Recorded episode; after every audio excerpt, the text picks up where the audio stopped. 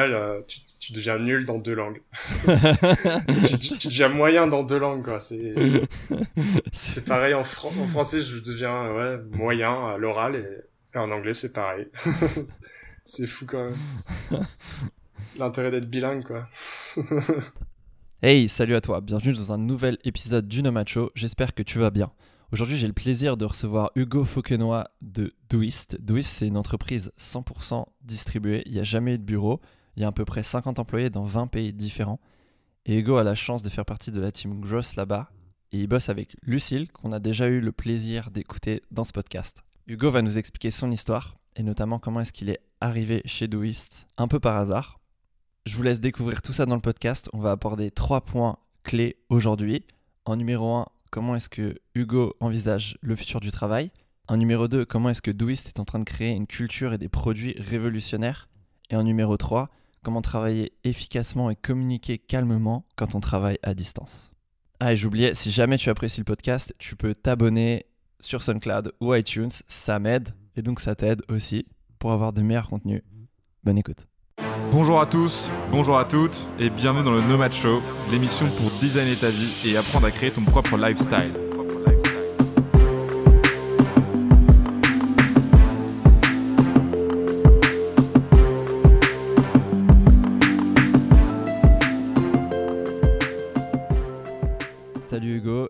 Et bah c'est parti, c'est à toi. Est-ce que tu peux nous raconter comment t'es rentré chez Doist? Je suis rentré euh, chez Doist par chance. Je faisais mon mémoire, donc c'est le mémoire de, fin d'études d'école de commerce. Sur Product Hunt? Voilà, je, l'ai fait sur Product Hunt, exactement. Euh, donc en gros, le mémoire, c'était euh, l'influence des récompenses variables sur l'engagement utilisateur. C'est le truc très très centré sur produit, croissance de, de produits. Et euh, donc j'ai lancé mon questionnaire sur euh, la communauté Product Hunt qui était sur Slack à l'époque. Et euh, il y a un mec hyper sympa qui me répond j'ai adoré ton questionnaire. Donc déjà le truc qui est qui est assez étonnant tu sais le, le, questionnaire que tu fais ça arrive jamais hein. à l'école de commerce voilà ça arrive jamais et donc j'étais j'avais mis des gifs en même temps dedans donc c'était cool il y avait des des, des gifs de chat donc c'était plutôt rigolo et il me répond j'ai adoré ton questionnaire franchement cool dis-moi plus sur le mémoire, il a il l'air intéressant. On commence à, à, discuter rapidement et après tu vois sur le côté euh, ce qu'il fait, euh, dans quelle boîte il travaille. Et là j'ai vu todoist.com, donc je me suis mis dessus, je regarde le truc. Je me dis tiens c'est intéressant, je me souviens de Todoist il y a 3-4 euh, ans, quand j'étais euh, justement encore à l'école et que j'essayais de m'organiser un petit peu, j'avais checké. Mais ça, ça m'avait pas marqué non plus. Et, et, donc je vais sur leur page après, donc la page Doist qui est la boîte mère de Todoist et Twist, c'est les produits. Je vais sur la page euh, doist.com et je vois euh, job euh, marketing intern pour six mois. Et là, je me dis, mais c'est l'occasion rêvée, en fait. Je, je, faisais mon mémoire pour trouver un taf. Euh, à la rigueur, pourquoi pas chez Product Hunt?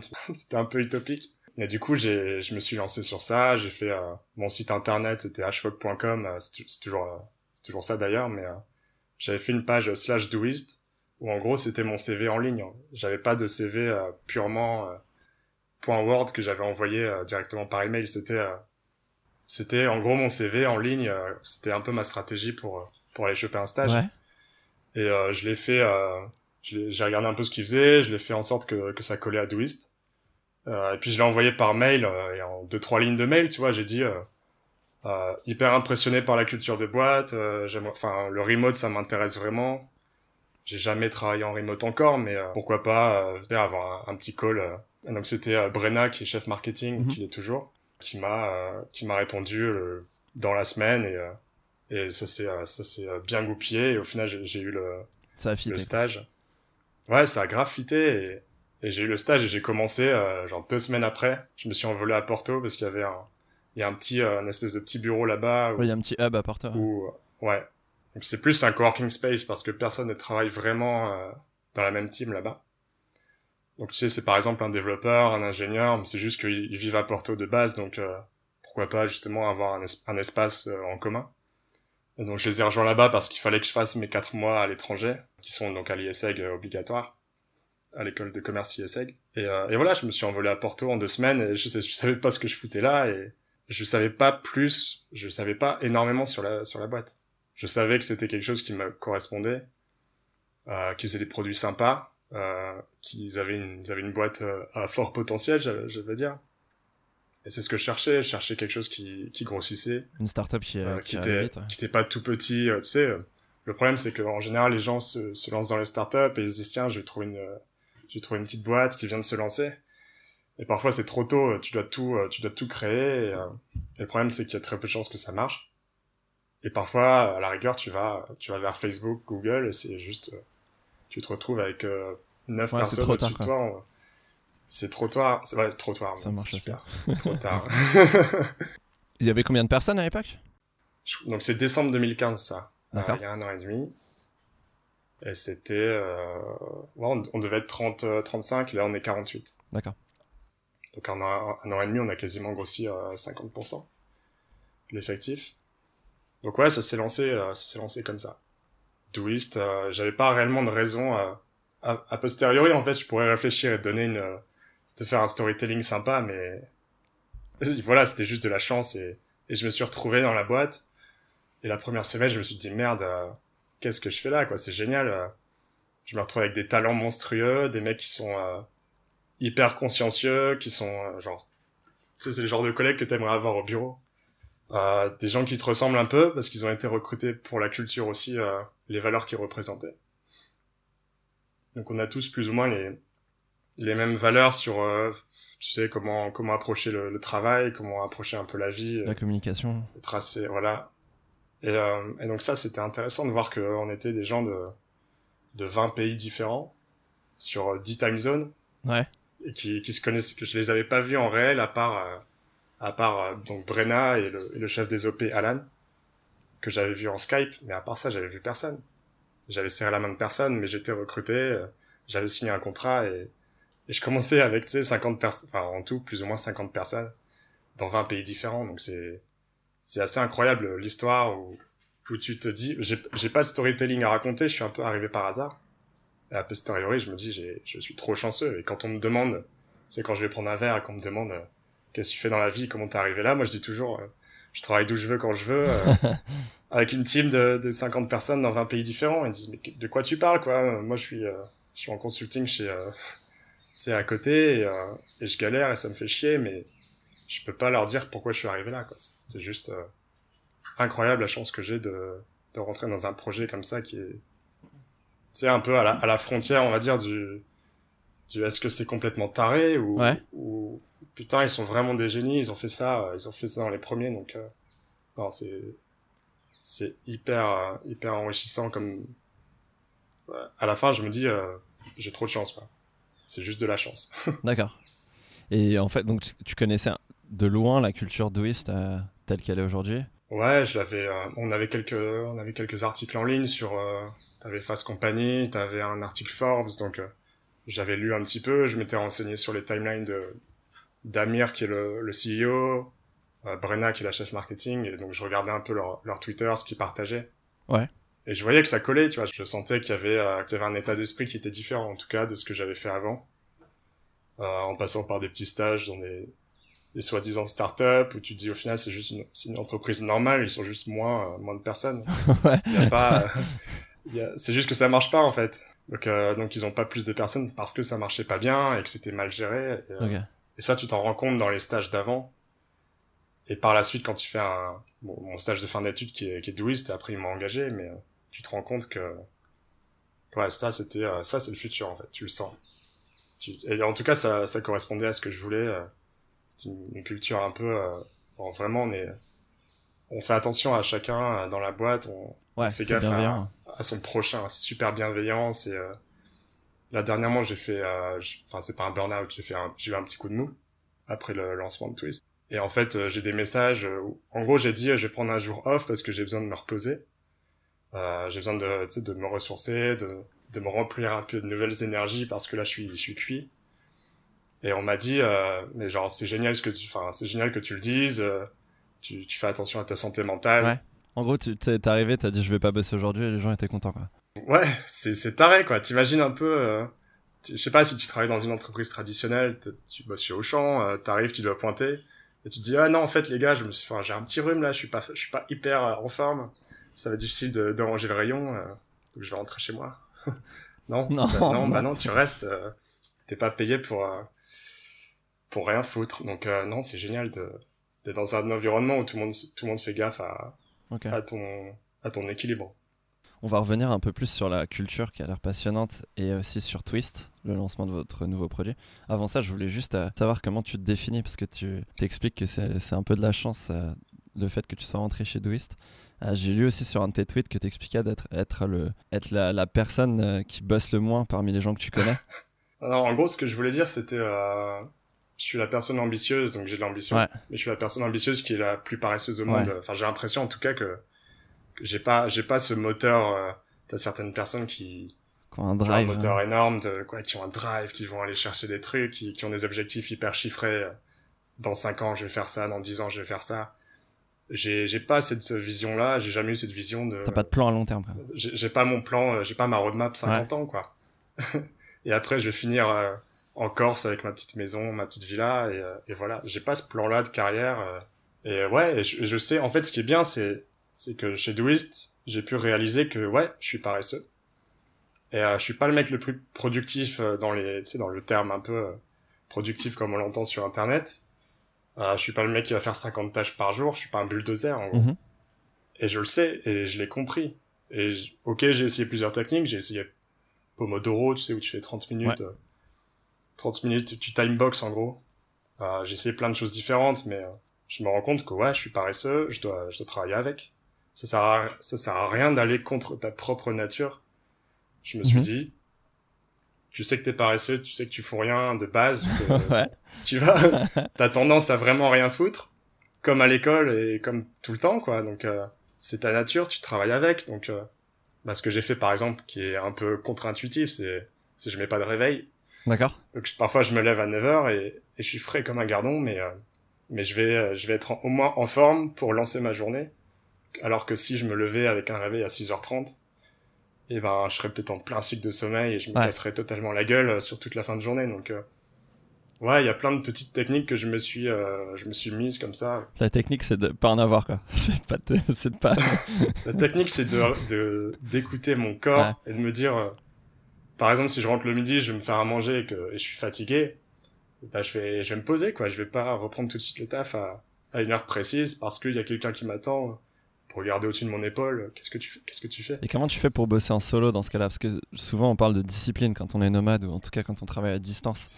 Comment tu fais toi, sachant que tu te définis comme paresseux et qu'il y a personne par-dessus ton épaule quand t'es chez toi ou au coworking pour regarder ce que tu fais?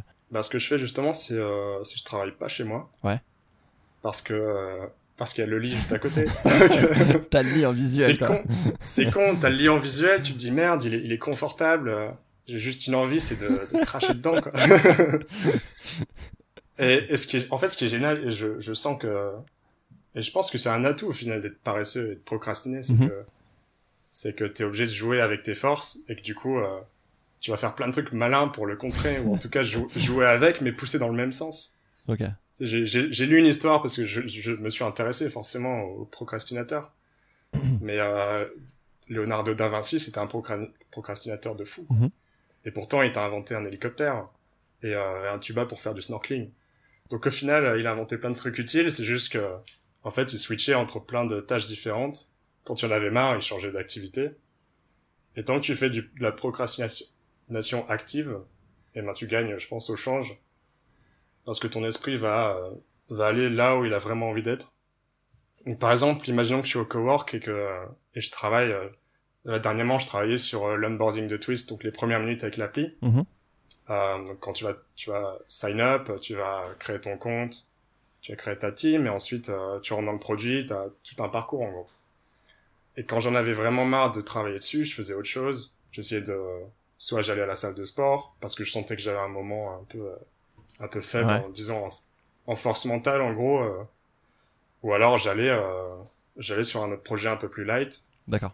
Et j'ess- et j'essaye toujours de, de calibrer ma Ton énergie. ouais d'avoir trouvé un équilibre en gros avec l'énergie. C'est vraiment manager ton énergie et pas ton temps en fait. Exactement, ouais. Je m'en fous de faire euh, 8 heures précisément par Mhm. jour.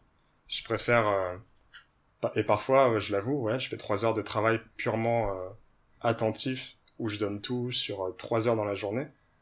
Mais après, je me dis, ma journée, en fait, elle est, elle est finie parce que j'ai pu... Ouais. euh, j'ai plus rien à donner et ça sert à rien de forcer. Ok. Donc autant autant faire d'autres choses qui sont qui soient qui seraient plus euh, plus légères à côté. Il y a un talk super intéressant de, de Tim Urban qui a créé What But Why, un blog qui est incroyable. Et il a fait Le un singe. TED Talk ouais, avec le singe. Et en fait, il expliquait qu'on est tous des procrastinateurs quasiment en fait. Et que c'est juste que quand on a une deadline, bah, on finit en fait par, par attendre le dernier moment, un peu comme quand tu parlais quand tu étais à l'école. Bah, quand tu as deux semaines pour rendre un devoir, tu vas le faire le, la veille au soir. Et en fait, c'est juste parce que tu as, le singe, le petit singe en fait qui, qui vient de perturber. C'est celui qui kiffe le, Ouais, de, de temps très court, instantanée, ouais, instantané, exactement. Ouais, ouais. Je cherchais le mot et donc du coup tu cherches des récompenses instantanées, regarder un film, dormir. Et tout ce qui est à long terme, en fait, tu n'y arrives pas parce que c'est tu veux de l'instantané. Et en fait, euh, quand tu as une deadline, bah, tu as, le monstre euh, de panique qui arrive euh, la veille de la Ouais. deadline et qui fait fuir le singe parce que tout le monde panique et tu t'y mets. Quoi. C'est pour ça que les, les deadlines sont hyper importantes euh, dans les projets, je pense. Ouais. Et que même, euh, même si elle est très, euh, elle est très dure, t'essayes de t'y tenir. Donc tu vas, à la rigueur, tu vas réduire ton scope un peu euh, pour attaquer ton projet. Tu vas faire moins que, peu- moins que prévu. Et à la rigueur, c'est pas plus mal Mhm. de faire moins que plus. Et, et tu vas, et tu vas shipper ton, ta nouvelle fonctionnalité ou tu vas, tu vas lancer ton truc. Mais en tout cas, c'est fait et, euh, et au moins ça te pousse vers la, la fin, en tout cas, à, à travailler. Là, par exemple, on a lancé Twist le 21 juin. Et ben, je, je, je l'ai su pendant six mois, donc ça me poussait à faire quelque chose. ouais. Je me dis, euh, je me dis, tu te dis vers le, vers le 15 juin, peut-être qu'il faut commencer à, à faire ce truc que je voulais faire depuis deux mois, et, et tu le fais. Et... Ouais, donc il faut trouver. Ouais, faut être malin en fait quand t'es euh, quand t'es paresseux. euh, tu dois un peu jouer avec tes énergies et un peu expérimenter euh, comme ça, quoi. C'est c'est intéressant. Tu trouves, euh, il faut trouver ce qui marche pour pour soi. hein. J'ai vu que sur Twitter, vous, vous souhaitiez créer la, la best workplace à- dans, une, dans une startup, quoi, enfin même dans une entreprise. Comment ça s'incarne? En fait, à Douis, il y a un, il y a eu un, reques- un requestionnement, je pense, euh, récemment, sur ce qu'on voulait faire, ce qu'on voulait être. Et, euh, et à travers nos valeurs, on sent, on sent dans tous les cas qu'on qu'on tend tous vers la même chose. Et récemment, on a essayé de mettre un peu sur papier euh, tout ce qui était un peu vision, mission d'entreprise. Et euh, ouais, donc on s'est dit euh, qu'il y a un objectif avec Douis, c'est de d'aider les gens à vivre une, une vie et travailler plus calmement, plus avec un plus d'équilibre, Mhm. d'être plus comblé au travail, que euh, c'est une grosse problématique en ce moment. Et on pense qu'avec nos outils, on arriverait à, à jouer, à peser dans la balance. Et après, tu, après, il y a quelque chose de certain quand t'es une, euh, quand t'es une équipe euh, en remote, c'est que euh, t'as des procédés totalement différents. Et, euh, t'as, t'as de la chance d'être, d'être assez petit pour tenter des choses, expérimenter. Et, euh, ouais, essayer du coup de, de créer une, un work, enfin un espace de travail, un- une équipe différente. Donc on veut pas forcément faire la, la meilleure parce que ça, ça s'applique, ça dépend en fait de ce que tu comprends comme meilleure boîte au final. Mais nous on s'est dit qu'on voulait, euh, on voulait essayer quelque chose qui balançait assez bien l'ambition et l'équilibre, euh, un peu ce qu'on appelle le work-life balance. Et du coup, c'est très intéressant de, de tenter des choses là-dessus. Par exemple, bah, comme je t'ai dit tout à l'heure, euh, moi, je vais poster euh, aujourd'hui, je travaille pas les gars parce que parce que j'ai pas d'énergie. euh, j'ai envie de, j'ai besoin de me détendre et de, je sais pas, de de me ressourcer. Et ça, ils le comprennent et ils vont me dire, ok, euh, pas de souci. J'ai pas besoin de demander avant, trois semaines Ouais. avant. euh, écoutez les gars, je vais prendre ce jour-là. Ah, Tu peux pas le que- prévoir de toute façon. Quoi. Que ce jour-là. dans tous les cas, voilà. Donc on, on comprend cet, as- cet aspect-là euh, et on essaye du, du coup d'avoir des, ouais, des, des choses derrière qui, qui nous poussent à, à toujours être à notre meilleur niveau, à être bien de notre vie mais aussi au travail. Euh, par exemple, ce qu'on fait, c'est que on, on, on essaye d'apporter notre euh, personnalité complète au boulot. Donc on va pas, on va pas poser les souliers euh, sur le sur le tapis avant de rentrer dans, le- dans au taf quoi. On arrive, on c'est nous-mêmes. Euh, si j'ai un call avec ma chef marketing, elle est avec son nouveau bébé euh, qu'elle a eu il y a trois quatre mois. Euh, il sera sur ses genoux et voilà et, et c'est comme ça que t'interagis. Et en fait, c'est beaucoup mieux parce que tu peux. tu- c'est une meilleure manière, je pense, de collaborer, d'être d'être soi-même. T'as pas, tu triches pas euh, quand tu tu vois dans un peu dans les boulots de finance. T'as déjà t'as ta façade avec ton ton costard, tu viens pas comme t'es, comme chez McDo, tu vois, tu, tu rentres et tu rentres et tu dois tu dois un peu faire semblant en fait. Ouais, c'est très politique. ouais. c'est très politique, il y, a des règles. Nous, on essaie justement d'avoir le moins de règles possible et d'être euh, d'être juste au top pour pouvoir travailler, faire quelque chose de bien ensemble. Et, et ça, c'est super important. On parlait hein, avant de commencer le, podcast d'optimiser sa vie pour le, enfin en tout cas son, travail pour la gloire versus optimiser pour le, pour le bonheur, le bien-être. Tu me disais que tu n'étais pas d'accord, donc j'aimerais bien déjà que tu nous donnes un peu ton avis et, que tu nous expliques en fait comment tu le sens pour Doist. Est-ce que vous êtes, vous êtes quand même ambitieux et vous avez envie de révolutionner le travail? En même temps, vous avez une approche très, très work-life balance. Comment tu sens ça? Là, par exemple, Amir, euh, qui est notre, euh, le fondateur de Doist, il a posté récemment euh, un truc qui était vraiment intéressant, ça s'appelait euh, Fondation numéro 6 de la boîte, Ambition and Balance. donc comme je te disais tout à l'heure, c'est euh, c'est comment on peut jongler entre l'ambition qu'on a de créer des produits qui vont impacter des millions de personnes, qui vont les aider dans leur vie de tous les jours, et en même temps nous-mêmes de d'être vraiment équilibrés dans la vie. Parce que ce qu'on veut surtout pas, c'est tu vois, d'arriver à nos objectifs à la fin, mais euh, sur la route, on s'est euh, totalement euh, explosé, on est, on est épuisé, on, fait un burn-out, et, et c'est, et si on fait ça, en tout cas, si on fait des burn-out, c'est un échec pour la boîte. Donc, on va pas pousser les, les gens à bout, on préfère, on préfère essayer de trouver justement un remède à, à ce, ce, ce yin, yin, et yang, en gros, qui est toujours entre ambition et, et équilibre perso. Et je pense que c'est réalisable et tu peux, tu peux être heureux et tu devrais même être heureux, épanoui au travail pour encore plus produire. D'un point de vue totalement euh, business, au final, faire un 40 heures semaine où tu te donnes vraiment euh, tout ce que t'as, que t'es, vraiment bien, tu as des bonnes idées. Parce que justement, après, on a, on s'est occupé de toi en, tant qu'être humain. On, on, a considéré que t'étais un humain et on t'a, on t'a proposé euh, tout ce qu'il fallait pour être bien chez toi et, euh, et au taf, et eh ben, je pense vraiment que tu fais un meilleur boulot. Et du coup, avec une équipe de 45, tu arrives à faire des produits qui, qui touchent 10 millions de personnes. Alors que tu vois d'autres boîtes qui, euh, qui sont à beaucoup plus d'effectifs et au final qui produisent moins. Donc je pense que tu peux, tu peux en, soi atteindre, euh, atteindre euh, un bonheur avec tous tes employés et en même temps essayer d'aller choper la gloire. En ouais, tout cas, moi je vois pas la gloire comme faire grave de thunes aussi. Ouais, ça dépend aussi de ce que tu, de ce que, de ce que c'est la gloire. Est-ce que c'est lever 50 euh, millions de, de dollars de, de, de VC fund, de VC money, ou alors est-ce que c'est euh, aider un maximum de gens dans le monde parce que euh, tu te sens investi d'une mission? Ça, ça dépend vraiment de chacun. Donc, donc tu penses que c'est, tu ressens l'impression que c'est conciliable de cartonner, d'avoir des ambitions tout en étant heureux? Et, et, et quand tu vois les grands entrepreneurs, on va dire grands dans ce qu'ils font, dans leurs ambitions, tu regardes les Elon Musk, les Steve Jobs, les Zuckerberg. Tu m'as dit que tu avais lu la biographie d'Elon Musk et c'est un tyran des temps modernes, quoi. C'est un, un, esclavagiste et, et tu sais qu'il pousse à bout tous ses, tous ses employés et pourtant il fait un, il fait un truc révolutionnaire. Est-ce que c'est possible Est-ce qu'il n'y a pas une limite haute dans dans l'ambition quand tu te dis euh, je, veux, je veux quand même garder une vie équilibrée et, saine quoi. C'est une bonne question. Après moi ce que je, ce que je vois c'est que ouais en fait je pense que le problème c'est qu'on voit on voit que le succès on voit on voit que Elon Musk il, ok peut-être qu'il travaille 90 heures semaine voire plus. On voit que tous ces mecs là qui ont fait des trucs énormes bossent comme des tarés. Et du coup on voit qu'il y a trois ou quatre entreprises sur les euh, les 500 000 qui sont créées euh, ou voire encore plus, des milliers millions de boîtes qui sont créées, et peut-être que les mecs travaillent autant d'heures, hein. peut-être qu'ils t'a fait 80, euh, 90 euh, heures par semaine, qu'ils étaient là le, samedi, euh, et du coup on va prendre ces, euh, ces mesures de succès comme, comme un facteur, il y a d'autres facteurs je pense, il y a d'autres facteurs comme, comme en fait Tesla c'est un, un modèle business qui était hyper, hyper malin, ou alors Apple, les choses qu'ils ont fait, c'était juste ce que les gens attendaient en fait ce que ce que euh, et donc je pense qu'il y a d'autres facteurs qui font qu'on on oublie on, les oublie souvent ces facteurs là qu'il y a d'autres facteurs il y a juste euh, putain le mec était juste intelligent quoi. Il a, il a sa stratégie était remarquable ou alors euh, il a juste été chanceux parce qu'il il est tombé sur un marché au bon moment.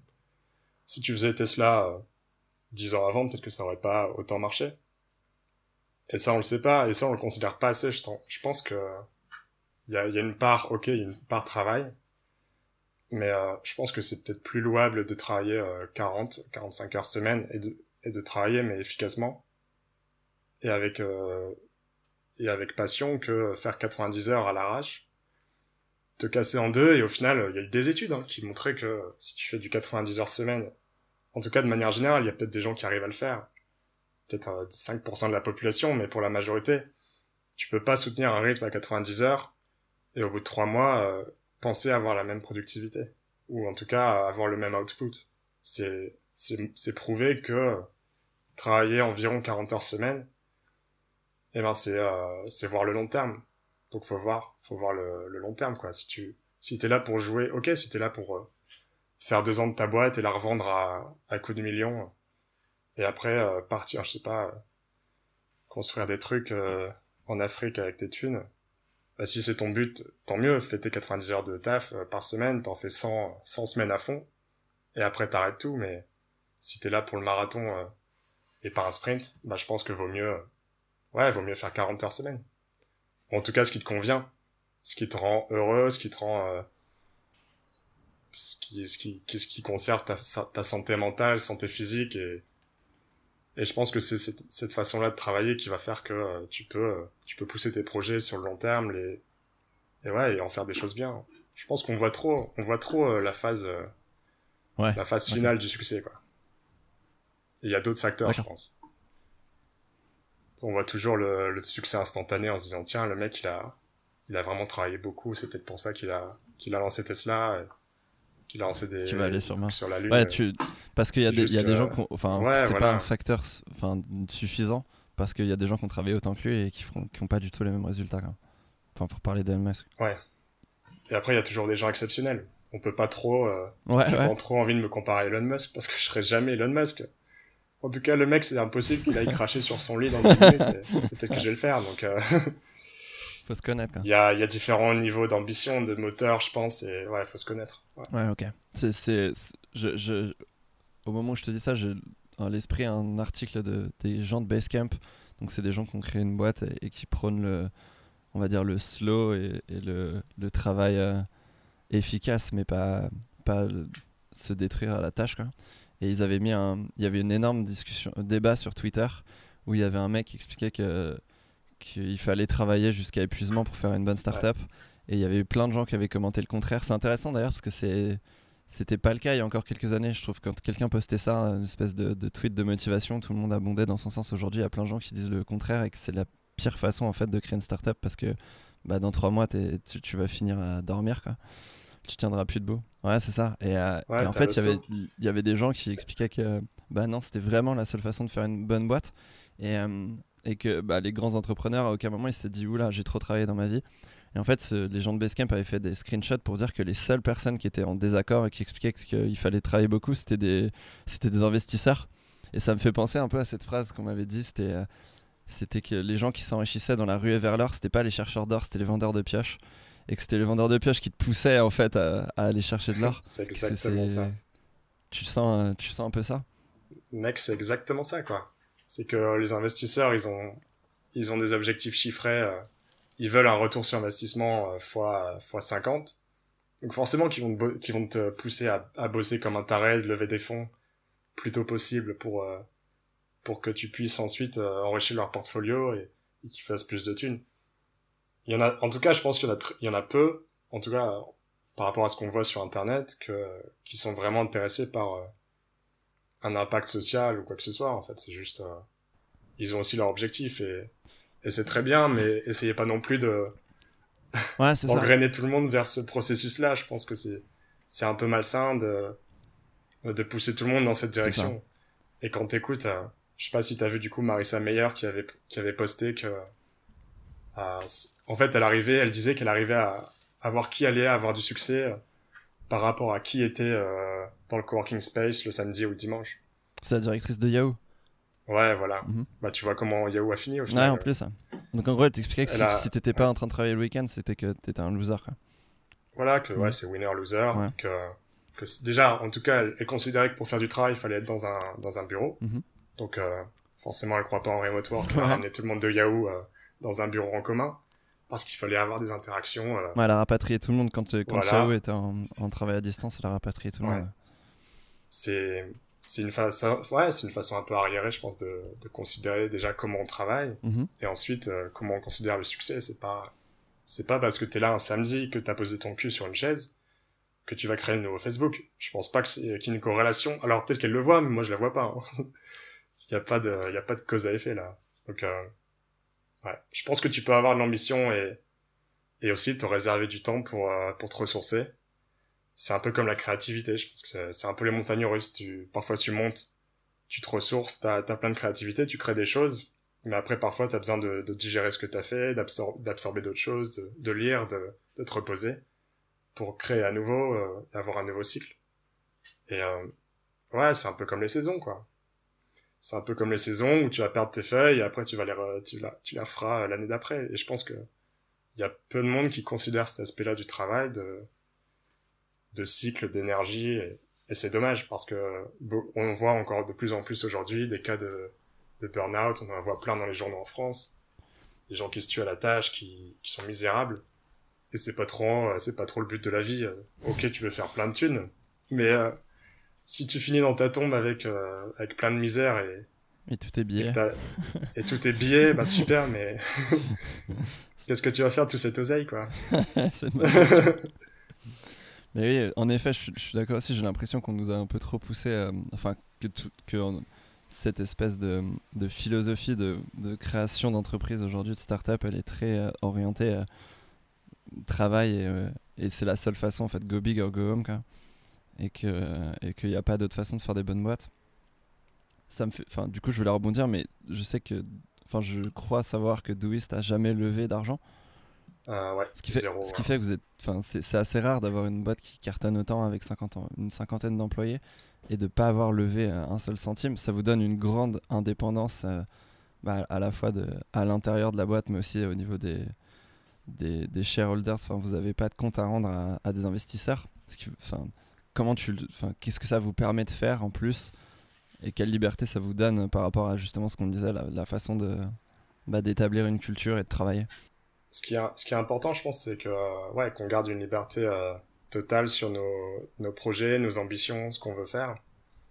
Euh, Amir, il a personne, il a pas de compte à rendre à, mhm. à personne. C'est euh, ce qui est marrant, c'est qu'en général, les entrepreneurs, ils, veulent se lancer pour être libres euh, de faire leurs propres actions, de faire leurs propres trucs. Et au final, ils sont, ils deviennent employés d'un, d'un board euh, d'investisseurs qui, tu sais, ils, doivent faire des rapports tous les mois euh, sur la croissance. Ils, ils ont des KPIs à, toucher. Et, c'est dommage parce que tu fais ça pour toi et au final, tu, tu fais de tu fais de l'argent pour les autres et t'es obligé de grossir outre mesure même pour, pour pouvoir réussir à, à choper plus de croissance, toujours plus de croissance. Et parfois, tu vas faire des choses un peu malsaines sur le, court terme. Tu vas te focuser, euh, tu, vas, tu vas te concentrer sur des choses qui vont te donner plus de bénéfices maintenant, mais pas forcément dans le futur. Ouais. Ouais, du court terme. Nous, ouais, nous, on a décidé que, euh, en tout cas, je pense qu'Amir avait décidé euh, d'emblée que il avait pas besoin de lever des fonds parce que déjà, il avait créé Todoist avec un modèle premium très rapidement. Il commençait à faire de l'argent sans même de le demander, quoi. Donc, euh, il arrivait à, à, subvenir à ses fins, à ses moyens en tout cas, sans, euh, sans l'aide de personne. Ce qui donne une liberté immense, qui donne euh, la chance de tenter des trucs comme Twist, par mhm. exemple, qui à mon avis n'aurait jamais été considéré par un board de, de, stakeholders parce que parce que c'est trop dangereux, parce que pourquoi le faire? Il y a déjà Slack, il y a déjà, Explique-nous du coup ce que c'est. Ça sert à rien. Ouais, Twist, en gros, c'est faut le voir comme un, un, espèce de forum un peu moderne pour les pour les boîtes, pour les équipes. Mhm. Donc euh, c'est de la, de la communication d'entreprise, en tout cas d'équipe. Qu'importe euh, ton équipe, tu peux aller dessus euh, et tu vas avoir des conversations par sujet. Donc dans des channels un peu comme Slack. Ouais. la grosse différence, c'est que tu vas avoir des euh, tu vas avoir des topics, des sujets qui, qui te permettront d'organiser tes discussions de pas avoir à chaque fois à porter ton attention sur le chat, tu peux, tu peux te déconnecter de deux heures, retourner dessus, toujours retrouver ta discussion.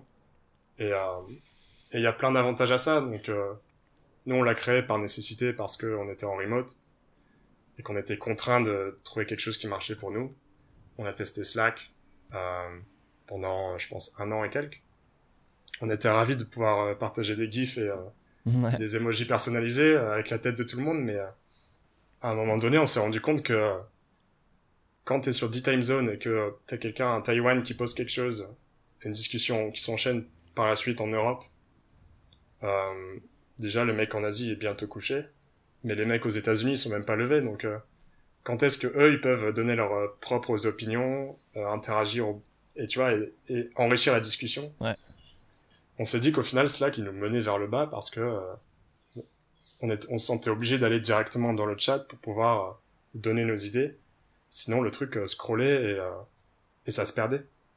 Ouais. C'est très rare de retrouver des, des vraies conversations euh, qui sont euh, très focus dans Slack. Ouais, c'est de l'instantané. Donc, euh, c'est de l'instantané, ça a été créé pour, euh, pour être instantané, c'est du chat euh, en temps réel, et il y, a, y a pas de mal à ça, ça, ça sert quand il y a une urgence, ça sert quand... ouais, quand t'as envie de, de rigoler un petit peu avec les, les copains, que t'as envie de d'envoyer des gifs, c'est c'est hyper sympa, quand il y a une urgence, quand il y a des choses qui sont qui ont besoin d'instantané. Mais ça, c'est c'est pas tout le temps, c'est très rarement au final. On s'est rendu compte que, en tout cas pour Doist, on avait besoin de prendre du temps pour prendre des décisions, qu'on devait les écrire, qui ça nous permettait d'y réfléchir bien plus euh, consciencieusement, et que euh, donc euh, tu lances un fil de, discussion, tu vas dire, je sais pas, par exemple, marquer une stratégie pour Twist, chacun va donner ses idées, ça va prendre 3-4 jours pour se résoudre, mais à la fin, en tout cas, on a une vraie discussion, on a pu avoir une vraie conclusion, parce que le problème du chat, c'est que t'es jamais, t'es jamais sûr d'avoir fini. T'es toujours un peu euh, dans une moitié de discussion qui reste un peu euh, dans, le, dans les limbes comme ça, tu sais jamais si c'est vraiment fini, il n'y a pas vraiment de conclusion. Et après ça se perd, ça se mixe avec plusieurs sujets différents. Euh, parfois t'as des mecs qui vont créer des threads dans Slack et ça se perd parce qu'il y a d'autres personnes qui répondent pas dans ce thread et c'est juste un bordel. Ça m'est euh, arrivé. Ça arrive à tout le monde, je pense. Et, Ouais, voilà, on a, on, a, on a préféré créer quelque chose qui nous convenait à nous, à notre manière de travailler. Et justement, le fait de pas avoir de d'investisseurs derrière, ça te donne une liberté immense d'action. Et, euh, Ouais. et sur ta mission, tu peux te concentrer sur ce que tu veux toi, et pas forcément euh, créer un maximum de... aller chercher un maximum d'utilisateurs, ou aller chercher un maximum d'argent, ou euh, maximiser nos utilisateurs euh, sur leur attention dans, dans notre produit. On n'a pas besoin de les avoir 10 heures dans nos produits parce qu'on a besoin de pub euh, pour financer nos, nos trucs. On n'a pas besoin de, de garder nos utilisateurs et, de, de pomper leur argent euh, avec des, des trucs à 12, euh, 12 euros par mois, euh, comme, je sais pas, Asana ou Trello. Ils ont plus ou moins les mêmes, les mêmes outils que nous et euh, on est trois fois moins cher parce qu'on n'a pas besoin de rendre des comptes. Et tu vois, c'est euh, toute la liberté qu'on a. Si on veut vraiment, nous, avoir un impact sur notre mission, c'est que on fait nos choix, on, fait des produits abordables et on essaie de donner de la valeur ajoutée aux gens sans, euh, ouais, sans, sans les, les compromettre en fait. C'est juste un, un peu, euh, je sais pas, c'est comme si t'étais un resto, que tu faisais, euh, tu faisais des, euh, quand tu, quand t'es dans un resto et que tu veux euh, créer de la valeur ajoutée, tu fais des repas hyper stylés, de la- des super produits, tu les, et tu les vends pas trop cher, si tu veux que les gens soient contents. Tu fais un service client euh, incroyable où tu vas, tu vas être souriant, tu vas, et, et les gens vont en parler, mais t'as pas besoin d'en- d'en sur- de, de surfaire la chose et, et de pomper un maximum d'attention aux gens ou leur argent, et ça c'est, c'est ce qui nous plaît aussi de- dans le fait d'être indépendant. Je vois. Très intéressant. Et c'est quoi donc votre objectif à long terme avec, avec Doist, avec Twist, avec enfin, l'objectif de votre, euh, votre mission d'entreprise? Qu'est-ce que vous voulez faire en fait avec tous ces produits? Euh, la mission, ouais, je te l'ai dit tout à l'heure, c'est euh, c'est euh, en gros aider un maximum de gens à, à travailler différemment. Donc euh, travailler plus euh, calmement, plus organisé, Mhm. plus productif. Tu penses que ça passe Et, euh, uniquement par des produits Enfin, est-ce que est-ce que ah c'est non, suffisant? Non, c'est juste les outils en soi, c'est juste une manière de c'est c'est comme un marteau, ça va te permettre de d'enfoncer un clou, Ouais. mais tu pourrais le faire avec une chaussure. C'est juste que je pense que l'outil les outils concrets sont euh, en tout cas, on essaye de les designer dans, avec une une philosophie qui est euh, qui est la nôtre de d'avoir une manière de travailler qui soit plus euh, enrichissante, équilibrée et, euh, et calme. Et t'as pas besoin d'être euh, de courir derrière des notifications toute la journée pour euh, pour faire ton taf. Tu peux carrément euh, euh, cliquer sur notre sur notre truc, snoozer tes notifications, aller travailler deux heures sur sur ton code, shipper shipper une fonctionnalité, être content de ton taf, revenir et dire "Eh les gars, j'ai shippé, est-ce que je peux avoir du feedback là-dessus sur la bêta? Enfin, tu sais, t'as en tout cas, avec, avec ce qu'on essaye de faire, c'est qu'on veut donner un maximum de gens, à un maximum de gens, leur, leur attention, leur, leur temps, et euh, ouais, que, qu'ils kiffent, quoi. Et qu'il y a d'autres manières que de d'être, tu sais, euh, submergé par des notifications toute la journée, de, de, en gros, de travailler pour travailler. Ouais. Beaucoup de gens travaillent pour travailler, c'est que ouais. tu vas organiser tes fichiers, tu vas, tu vas organiser toutes tes tâches une par une, euh, et, et, parler à outrance euh, partout sur plein d'outils différents, collaborer, euh, surcommuniquer, surcollaborer. Et au final, tu fais rien de, de concret. Ok. C'est beaucoup de euh, discussions pour discuter. T'es busy, quoi. Ouais, t'es busy. Mais pas efficace. T'es busy, mais tu fais rien. C'est, c'est, je sais pas, c'est un truc qui, qui m'agace en, en ce moment quand je, je vois tellement de gens qui sont là, ouais, je travaille 60 heures semaine, je suis busy de, de ouf, quoi, je, mais, mais ils font rien de très, il euh, n'y a pas beaucoup d'output. Il ouais. n'y a pas beaucoup de production derrière. Donc nous, on essaye de se concentrer plus sur, euh, ok, on est 48 personnes, euh, comment on peut euh, créer deux produits euh, sur euh, toutes les plateformes en ayant un maximum de temps pour nous pour justement les améliorer, parler aux clients, les aider. Et ça, ça passe par, par des outils qui te permettent de le faire. Donc c'est ouais, c'est une vision un peu différente, euh, je suppose, de euh, connecter le monde entier, euh, 7 milliards de personnes, mais je pense que je pense qu'il y a besoin d'avoir différents différents produits avec différentes visions. Il y a, il y a de la place pour tout le monde, je pense. Slack c'est cool, ça a pas marché pour nous, je pense que ça ça marche pas ça marche pas forcément pour tout le monde. Ceux, ceux qui veulent se dire j'ai besoin de temps pour pour designer pendant deux heures et pas être interrompu euh, constamment, bah, ils peuvent essayer Twist et Venez nous verront voir. bien, mais euh, Venez voir. ouais, c'est, je pense que, je pense qu'il y a besoin de, en tout cas, il y a besoin de, de choses différentes et, et donc nous, on est content de les proposer, de voir ce que ça donne. Ok. Et tu penses que hum, pour l'instant, ça, ça reste le petit pousset? Est-ce que tu penses que c'est quelque chose qui. Enfin, c'est certain que c'est quelque chose qui est dans, dans la tendance et qui est. Enfin, tout à l'heure, tu me disais que vous êtes, vous êtes arrivé très tôt, mais, mais que enfin, la tendance ne fait qu'augmenter et que ça va arriver dans le futur. Est-ce que tu penses qu'un jour ça, ça sera mainstream ou ça restera le petit pousset? Un peu comme, comme le, la méditation, le yoga, être végétarien. euh, il y a 10 ans, c'était complètement. euh, c'était pour les illuminés. Aujourd'hui, ça rentre euh, dans, la dans les tendances de société. Ouais. On nous a, on, a- on nous a toujours dit avec Twist qu'on était fou de, de tenter, même de tenter de, de rentrer sur ce marché parce qu'il y avait beaucoup trop d'acteurs et que Ouais. Ça servait à rien, que tu vas te, tu vas te casser les dents sur Slack, euh, etc.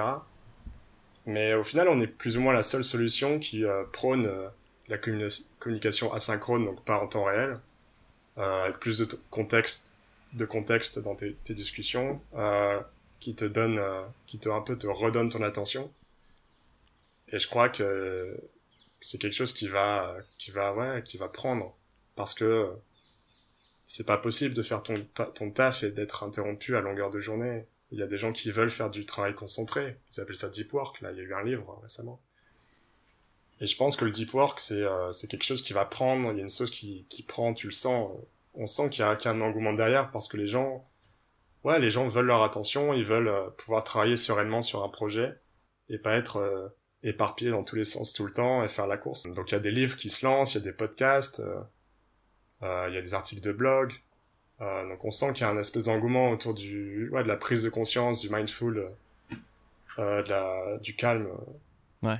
Ouais, juste même Basecamp qui pousse un peu ce, ce délire-là, c'est cool. Parce qu'il y a besoin de, il y a besoin de ça. Et en fait, je pense que ça va prendre parce que quand tu fais du deep work dans ta boîte et que tous tes, tous tes employés sont capables de vraiment, euh, par exemple, se concentrer deux heures sans jamais être interrompus, et ben la qualité de ton travail et, la productivité même de la boîte va être beaucoup plus intense, beaucoup plus importante que celle d'à côté qui euh, ne fait que finalement discuter et, pas vraiment travailler. Donc tu discutes, tu travailles pas. Nous on préfère euh, travailler, discuter quand il faut. Et euh, tu verras en fait que euh, sur les 20 prochaines années, il y a plein de boîtes qui vont sortir, qui vont faire beaucoup plus de choses que les autres, juste parce qu'ils ont considéré leur attention, celle des employés, ils l'ont préservée. Et donc euh, logiquement, rien que d'un point de vue juste business et, euh, et faire plus de thunes, bah, tu comprendras peut-être que, euh, ouais, il faut préserver son attention au travail, il faut faire attention à nos, à nos gars et, et, euh, et faire en sorte qu'ils aient euh, le temps qu'ils, le temps qu'il faut pour faire leur taf, pas toujours être euh, pris entre quatre roues sur un, sur un chat. Donc, ouais, je pense que ces gens-là seront, seront porteurs et, et ça va continuer de- d'augmenter. Ok.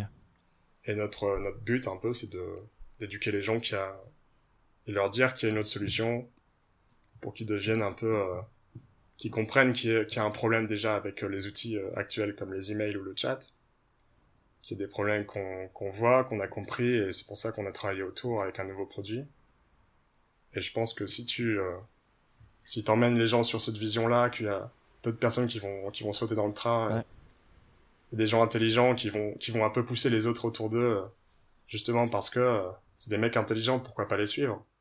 C'est des mecs qui prennent toujours les bonnes décisions, donc euh, les gens vont suivre autour. Et à mon avis, ouais, d'ici d'ici quelques années, il va y avoir un mouvement un peu plus intense sur sur toute cette volonté d'être plus plus calme au travail, plus organisé, plus productif et d'avoir moins de moins de bordel comme ça constant tout autour. Ouais, ouais t'as t'as un nuage de- d'appels téléphoniques et de, de notifs dans la tête, c'est juste pas possible.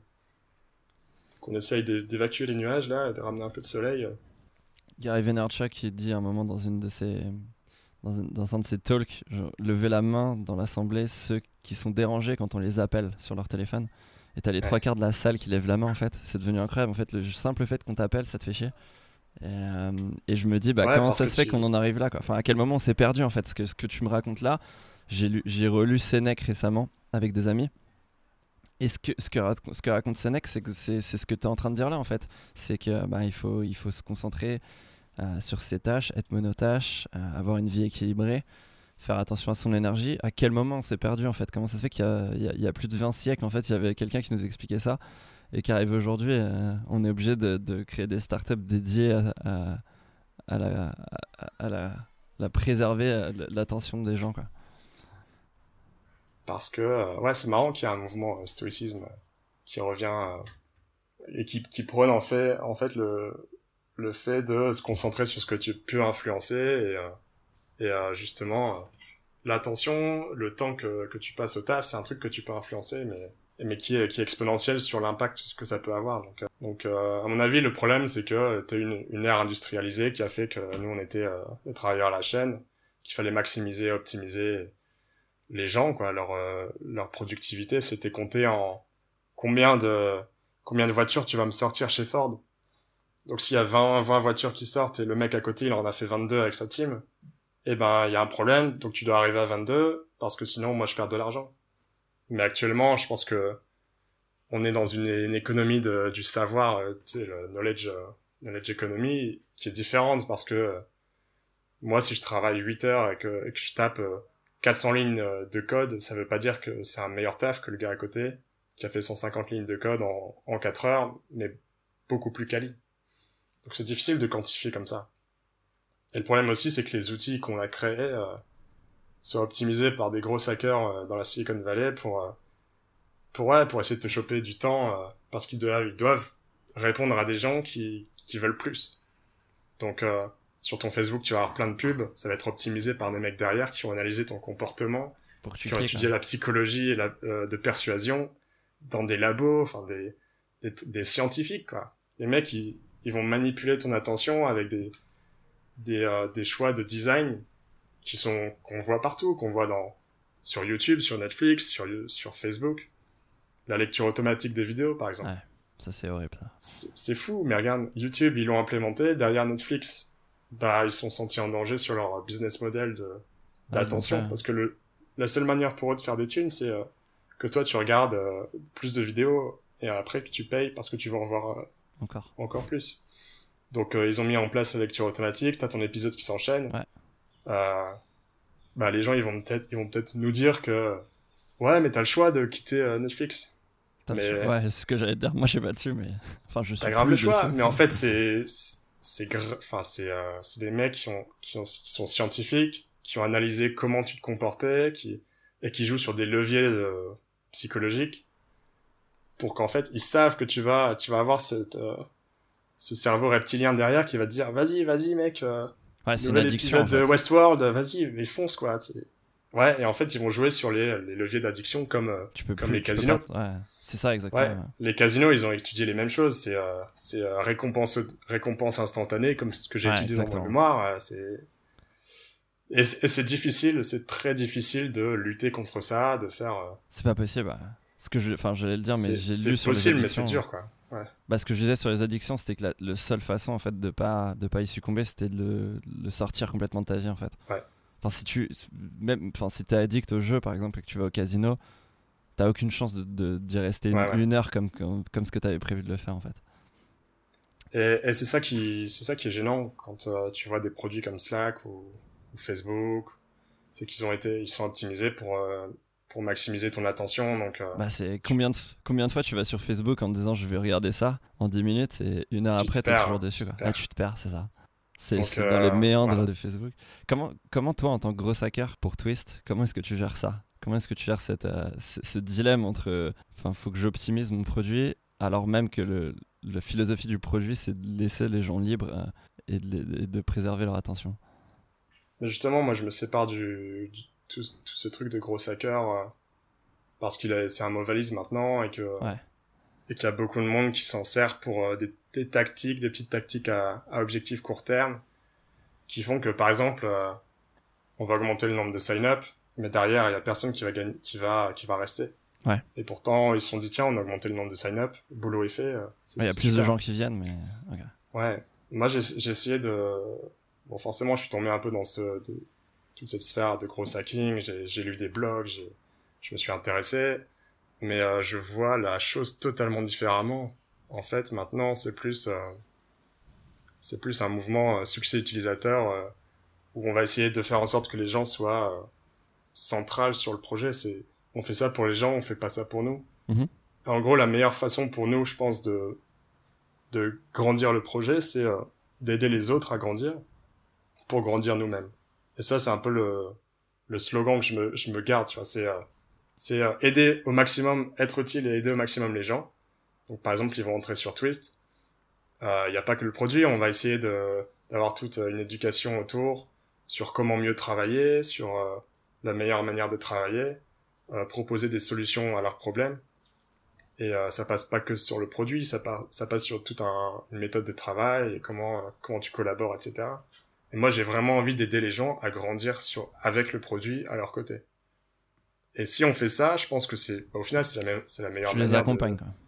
Ouais, c'est la meilleure manière de grandir. C'est, c'est noble en plus, c'est pas, euh, c'est pas aller maximiser des, des pouces en l'air ou, euh, Ouais, ou ouais, des ouais. likes ou de l'attention sur quelque chose. C'est plus, euh, moi je t'aide dans ta vie et après, bah, t'en fais ce que tu veux. Tu peux me payer euh, en retour. Tu peux en parler à tes potes si tu veux. Mais je pense que, au final, aider les autres, c'est vraiment la meilleure manière de grossir soi-même. C'est que si t'aides vraiment quelqu'un à, à outre mesure, tu lui donnes une, valeur ajoutée monstrueuse, juste parce que tu kiffes aider les autres, et juste parce que c'est noble, pas pour avoir quelque chose en retour, et ben les gens ils vont parler euh, à 10 personnes autour. Mec, euh, Twist génial parce que euh, ils m'ont aidé à mieux travailler, et voilà quoi, c'est tout. Et donc ouais, je me suis séparé de toute cette parce que j'ai étudié justement le problème de, de l'attention, comment comment ça marche avec les récompenses instantanées, etc. J'essaie justement de de trouver des solutions pour euh, pour juste euh, être raisonnable en gros de ok on doit ramener des gens dans un produit mais aussi euh, c'est pour les aider avant tout Enfin, quand, ouais, c'est, c'est- comme tu dis, c'est plus noble parce que le fait de. Enfin, quand, quand tu crois en ce que tu proposes et que tu as l'impression de vraiment aider les gens, ça te dérange pas d'aller les chercher pour leur dire Regarde, j'ai un truc incroyable qui va t'aider, quoi. ouais et en plus ça va ça va pas forcément passer par euh, la pub euh, la pub en ligne que je vais payer moi-même c'est plutôt euh, je vais essayer de donner des ressources euh, pour que eux ouais ils, grandissent eux-mêmes ils comprennent plus de choses sur euh, comment mieux travailler etc par exemple ça peut passer par un blog sur la productivité pour euh, Todoist. Si tu fais un blog où tu donnes tout gratos tous tes conseils euh, que t'as que t'as appris euh, pendant 10 ans en, en créant une boîte de productivité et bien peut-être que les gens ils vont être ils vont être contents d'aller visiter ton site et de voir que ouais t'as un truc super qui peut les aider encore mieux à, à mieux taffer et, et je pense que c'est noble parce que justement t'es pas ton moteur c'est pas faire plus de de thunes ou faire plus de ouais de sign up quoi et de et de, de trouver des vanity metrics comme ça qui qui font que toi personnellement tu t'aides tout seul mais derrière les mecs tu les aides pas trop ouais. donc je pense que ouais si on échange un peu cette si on inverse ça eh ben il y a peut-être c'est peut-être une autre solution pour grandir. On va voir je vais essayer. On va essayer avec Lucille qui travaille avec moi. C'est euh, ouais c'est essayer de grandir des projets mais de manière plus noble en gros.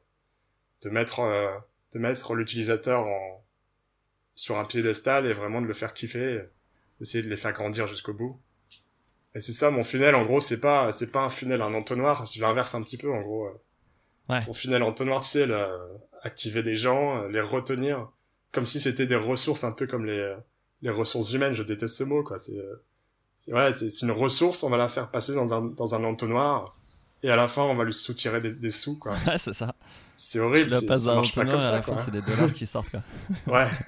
Tu la compresses tu la presses un maximum avec ton avec leurs, leurs yeux euh, comme ça ils, ils, donnent plus d'attention.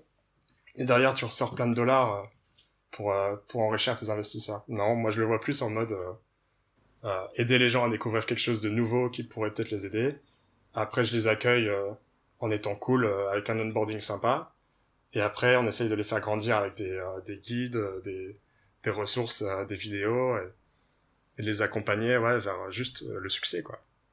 Et si et ma métrique, c'est euh, est-ce que tu as progressé ce mois-ci? Ouais. Si tu as progressé ce mois-ci, bah c'est cool. j'ai donné de la valeur ajoutée. C'est vraiment ça ta métrique? J'aimerais bien, ouais. J'aimerais bien trouver une manière de quantifier un peu le progrès qu'ils font. Parce que je me suis dit, ouais, le... c'est comment tu le mesures. En fait, ça me fait, ça, au moment où tu m'as dit ça, ça m'a fait penser au, au bonheur national brut qu'ils ont implémenté. Euh c'est génial. Ouais, au, au Bhoutan, je crois. Ouais, c'est au Bhoutan, ouais. ouais. Et euh, ça m'a fait penser à ça en fait. Enfin, c'est très compliqué à mesurer, mais je pense que le jour où tu as vraiment des métriques comme ça à l'intérieur de ta boîte, t'incarnes réellement ce que le discours d'aider les gens. Quoi. Ouais, donc on va voir où ça mène, mais, euh, mais je pense que c'est une manière différente de voir les choses qui peut. Euh, qui est qui est pas forcément promu, promu dans, le, dans la sphère start, startup, où on a vu beaucoup de gros hacking ouais, juste, euh, je sais pas, je trouve ça un peu malsain en fait. Bah, c'est du gros hacking pour le. Ouais, moi aussi. Enfin, c'est ça. On parle à, aucun moment on t'explique euh, pas pourquoi. Euh, enfin, on t'explique beaucoup comment acquérir des gens et, et, les retenir et en faire de l'argent. À aucun moment on t'explique à quoi. Enfin, pourquoi tu ferais ça. Et c'est vraiment ouais. gros hacker pour gros hacker ou enfin pour accélérer ta croissance quand mais mais tu on demande on demande jamais de te poser la question pourquoi en fait tu fais tout ça et à, à quelle fin quoi. Exactement. Ouais. C'est euh, c'est les tactiques à court terme euh, sans sans forcément le contexte de ta boîte. Donc euh, ouais, t'as les les 15 manières de grossir ton acquisition de personnes. Je trouve ça horrible, rien que de dire acquérir des gens, c'est c'est on dirait un violeur là. Euh... non, je pense que ouais, je les retiens et je les enferme et ils payent. c'est euh... ouais, c'est une manière un peu euh, malsaine, je trouve, de, de voir les choses. J'aimerais bien qu'on qu'on recentre le business sur ce que c'est. L'entreprise, elle est faite pour aider des gens, n'importe n'importe qu'importe le milieu en gros. Si t'es si t'es moniteur de ski, t'aides les gens à skier t'essayes pas de les acquérir pour, euh, pour gagner des thunes. Bah, je pense qu'en fait, si des petits tu fais vraiment bien ton, ouais, voilà, si tu fais vraiment bien ton taf, bah, les gens vont en parler et t'auras plus de clients. Et, euh, et c'est pareil pour tout. Pour un resto, pour, euh, pour, euh, pour Apple, si t'aides, euh, voilà, quoi. Quand tu vas à l'Apple Store, il y a des mecs qui sont là, qui te font, qui te font un peu kiffer l'expérience. Certes, c'est difficile de trouver un rendez-vous maintenant, donc ils se perdent un peu, mais, euh, à la base, c'était un peu noble le fait de servir les gens juste parce que tu sais au final que, que tu auras un retour sur investissement, je pense, en, en quand t'as, t'as Zappos là qui... Euh... Zappos, j'aime bien parce que ils ont, ils ont centré tout leur argent. Au lieu de les d'acquérir des nouvelles personnes avec de la pub en ligne, etc., Mhm. d'investir, tu sais, sur leur marketing et, euh, et du coup d'acquérir de nouvelles personnes, ils sont concentrés euh, sur euh, garder les gens euh, enfin heureux, etc. Donc ils allaient euh, ils allaient investir tout leur argent sur euh, tout leur argent sur euh, leur service client, sur euh, répondre extrêmement vite, être super sympa. Parfois donner des chaussures gratuitement comme ça, euh, juste parce que ça faisait kiffer. Et au final, tu vois le résultat, c'est euh, c'est juste incroyable. Ouais, voilà, je pense que c'est c'est une manière différente d'aborder les choses. que j'aime bien exploiter en ce moment, d'essayer de, découvrir euh, comment on peut faire ça euh, pour une startup, hein, pour un produit. Ouais, ton message c'est vraiment de, de, remettre en question, si ce n'est. Euh, pour l'instant, c'est pas forcément de, changer radicalement, bouleverser ta vie ou ton travail, mais c'est simplement de dire remettez en question les façons dont vous travaillez. Comme t'expliquais avec Slack, où tu disais que Enfin, tu me disais en off que avais des. Parfois, tu prenais des verres avec des amis et que quand tu leur demandais si s'ils aimaient Slack, ils te répondaient oui. Et quand tu commençais à leur poser des questions et à creuser, ils se rendaient compte qu'en fait, euh, c'était pas, pas forcément la meilleure façon de communiquer. Exactement. Ouais, ce qui est bien en, se posant des questions, c'est que euh, tu, tu, euh, tu t'échappes un peu de la toxicité de on a toujours fait comme ça, en gros. Ça, c'est la phrase que je, je, déteste, qui me, qui me foutait les boules quand je faisais mes stages dans des grosses boîtes. C'est comme ça. On a toujours fait comme ça, c'est c'est la pire des phrases parce que tu tu t'endors et tu progresses plus et, euh, et tu regardes plus les choses différemment alors que ouais il y a, y a plein de choses à encore améliorer. Ce qui est bien c'est que quand t'es en remote, dans une boîte en remote, t'es euh, es contraint. T'as plein de contraintes. Tu veux pas dire, euh, je claque des doigts et on va faire un meeting euh, dans 10 minutes dans la salle rouge parce que on a besoin d'organiser quelque chose, on avait oublié et nous on est obligé d'anticiper, on est obligé de on est on est contraint par design et ce qui est génial c'est que on va on va pouvoir créer des produits qui peuvent vraiment changer les procédés on est obligé de les, les remettre en question de résoudre les problèmes un peu fondamentaux qui ont été créés euh, par l'ère industrielle, par euh, et par les boîtes récemment, quoi, les grosses boîtes, les grosses machines. Tu penses que les équipes en remote sont les mieux placées pour répondre aux, problèmes du travail? En tout cas, on a un regard totalement différent et que et au final, tu regardes les, les outils qu'on utilise euh, pour le taf, c'est Basecamp, Trello, Todoist. Ils ont été créés par des boîtes en, en remote ou en partie en remote parce que justement, on a besoin de... En fait, on n'a pas d'excuses. J'ai juste zéro excuse à donner si euh, on peut pas faire un meeting euh, là dans 10 minutes parce que parce que j'ai oublié quelque chose, parce que ouais, si tes procédés marchent pas, on est obligé de les changer. Et donc, euh, on va faire en sorte que ça soit plus simple, plus efficace, moins contraignant, qu'on enlève, on enlève du travail pour faire ton travail, en gros. C'est euh, grosso modo un peu le, toute la trame qu'on a, c'est vraiment enlever du travail euh, sur la surcharge que tu as euh, tout autour de faire ton boulot. Si tu veux juste créer un produit et que tu dois passer du temps à répondre à des emails ou à passer du temps à trop surcommuniquer dans Slack, c'est que ouais, il y a, y a d'autres manières de le faire. Donc on, essaye de résoudre un peu ces, ces problèmes-là et la structure remote fait que tu peux tu peux remettre en question. Ça c'est bien. Ok. Nice. Ouais, grave. Belle conclusion, non Très belle conclusion. Merci d'avoir écouté cet épisode jusqu'au bout. J'espère qu'il t'a plu. Si c'est le cas, tu peux venir me le dire sur Twitter, Facebook ou par email même. Tu peux aussi t'abonner sur SoundCloud ou iTunes. Et comme toujours, je te laisse en musique avec un choix musical d'Hugo. Cette fois-ci, c'est très groovy et ça fait plaisir. Ciao.